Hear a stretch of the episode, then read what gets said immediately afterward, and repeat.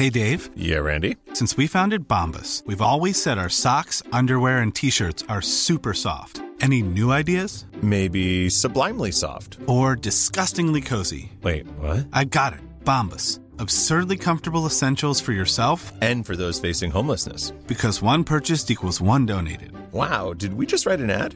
Yes. Bombas. Big comfort for everyone. Go to bombas.com slash ACAST and use code ACAST for 20% off your first purchase. Te lo cuento. Tu dosis diaria de noticias. Hola, soy Pau Mendieta y aquí te va tu dosis diaria de noticias. Te lo cuenta, te lo cuento. El Tribunal de Arbitraje Deportivo prohibió a Rusia participar en los Juegos Olímpicos y cualquier Mundial Deportivo por dos años debido a su esquema de dopaje. Si viste el documental Ícaro, seguro sabes que durante años el gobierno ruso intercambió los resultados positivos de dopaje de sus atletas por unos negativos usando un laboratorio estatal en Moscú. Cuando el director de este laboratorio decidió contar toda la verdad, al Tribunal de Arbitraje Deportivo, TAS, no le quedó de otra más que tomar cartas en el asunto y ayer emitió un veredicto en el que se estipula que Rusia no podrá participar en los Juegos Olímpicos de Tokio 2021, los Olímpicos de Invierno de Pekín 2022, así como en los Mundiales de cualquier deporte por los próximos dos años. El pero, la Agencia Mundial Antidopaje buscaba que la sanción fuera de cuatro años, sin embargo, el TAS dijo que el castigo es proporcional a la gravedad de los hechos.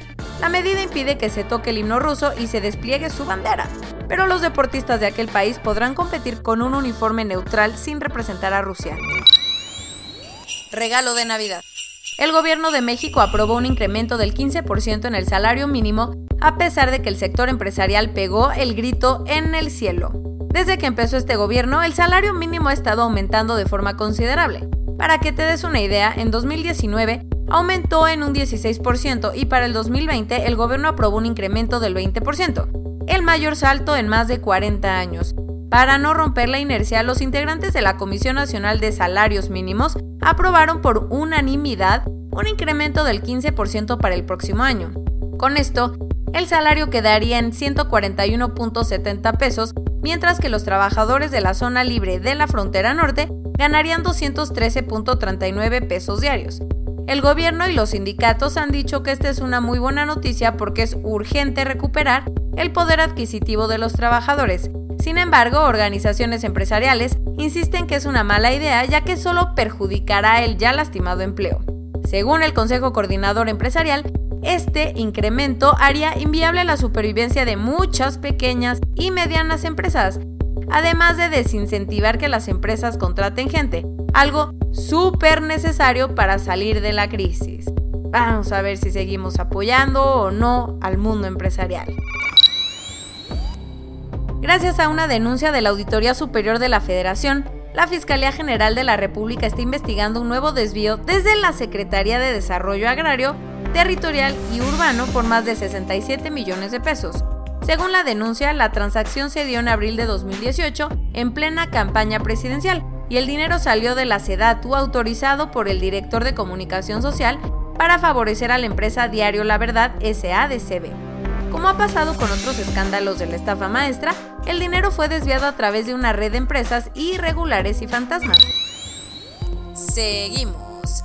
Ah, Interjet anunció que todos los vuelos que tenía programados para el resto del año quedarán cancelados. Como te hemos contado, la aerolínea está pasando por un muy mal momento financiero, al punto que ya no le alcanza ni para pagar el combustible de sus aviones. Aunque la medida aplica para todos los vuelos programados a partir de hoy y hasta que acabe el año, también tuvieron que suspender los nueve viajes que iban a salir ayer desde la Ciudad de México. Por si fuera poco, Interjet le debe sueldos y prestaciones a sus casi 5.000 empleados desde hace tres meses. A ver si no les dan el avión. Medios europeos como el holandés de Telegraph y la revista Speedweek confirmaron que Checo Pérez será el nuevo piloto de Red Bull para la próxima temporada. Con este movimiento, Sergio será coequipero de Max Verstappen, con quien buscará hacer una gran mancuerna para pelearle puntos a Mercedes AMG. A pesar de haber ganado el Gran Premio de Sakir hace unas semanas y de ser nombrado el quinto mejor piloto de la temporada, el mexicano no tenía asegurado su futuro en la Fórmula 1, ya que no renovó con Racing Point. Se espera que el anuncio se haga oficial hoy. El Congreso de los Diputados de España aprobó ayer una ley para garantizar el derecho social a la eutanasia.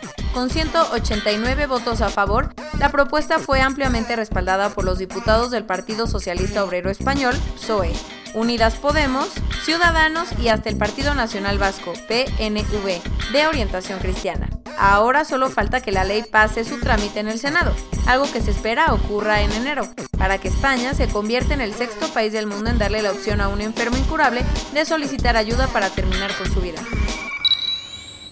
Tras varios días de drama por no reconocer su paradero, el gobernador de la región nigeriana de Katsina confirmó que los 344 niños secuestrados por Boko Haram ya fueron entregados a las fuerzas de seguridad. Según las autoridades, los estudiantes recibirán un examen médico hoy por la mañana y se entrevistarán con el presidente de Nigeria, Muhammadu Buhari, para después reunirse con su familia.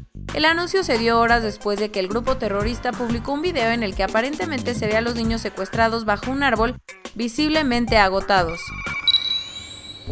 Por si nos faltaba sorpresas en este 2020, Bad Bunny se incorporará al elenco Bullet Train, la nueva temporada del director David Leitch. Según confirmó Deadline, el reggaetonero puertorriqueño compartirá la cinta con estrellas como Brad Pitt, Michael Shannon, Joey King y Aaron Taylor Johnson. La cinta está basada en la novela japonesa Maria Beetle, escrita por Kotaro Isaka. Pero no creas que esta peli es el debut de San Benito como actor, ya que el mes pasado se confirmó que Bad Bunny Bad Bunny se integrará a la tercera temporada de Narcos emitida por Netflix.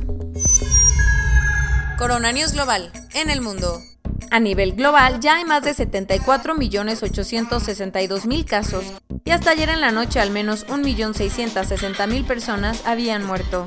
En México, 1.289.298 personas se han enfermado de COVID-19 y desafortunadamente 116.487 han muerto.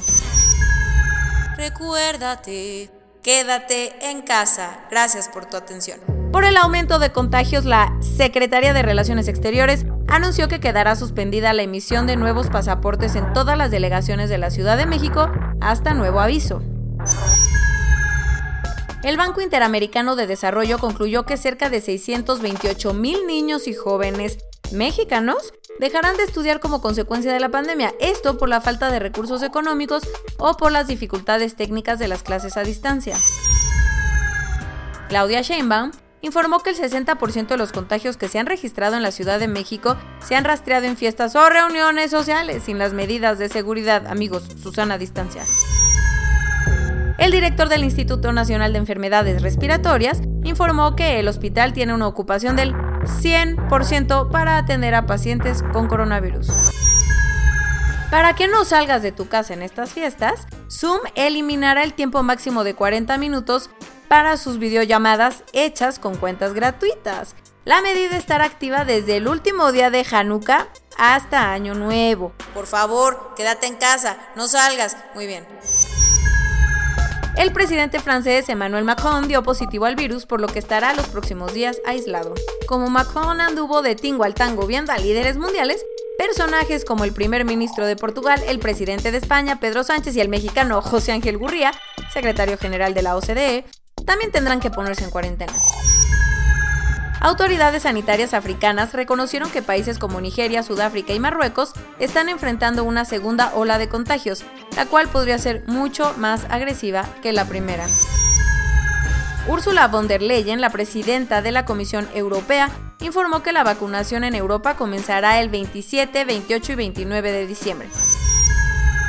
El rey de Suecia, Carlos XVI Gustavo, reconoció que el esquema bastante relajado que ha adoptado su país para enfrentar la pandemia fue un total fracaso. El país ya superó los 350.000 contagios y está cerca de llegar a las 8.000 muertes. Tras una larga reunión, y hablando de fracasos para controlar la epidemia, Estados Unidos superó ayer los 17 millones de casos positivos. y esto es todo por hoy. Nos vemos la siguiente semana con tu nueva dosis de noticias. Pau Mendieta se despide.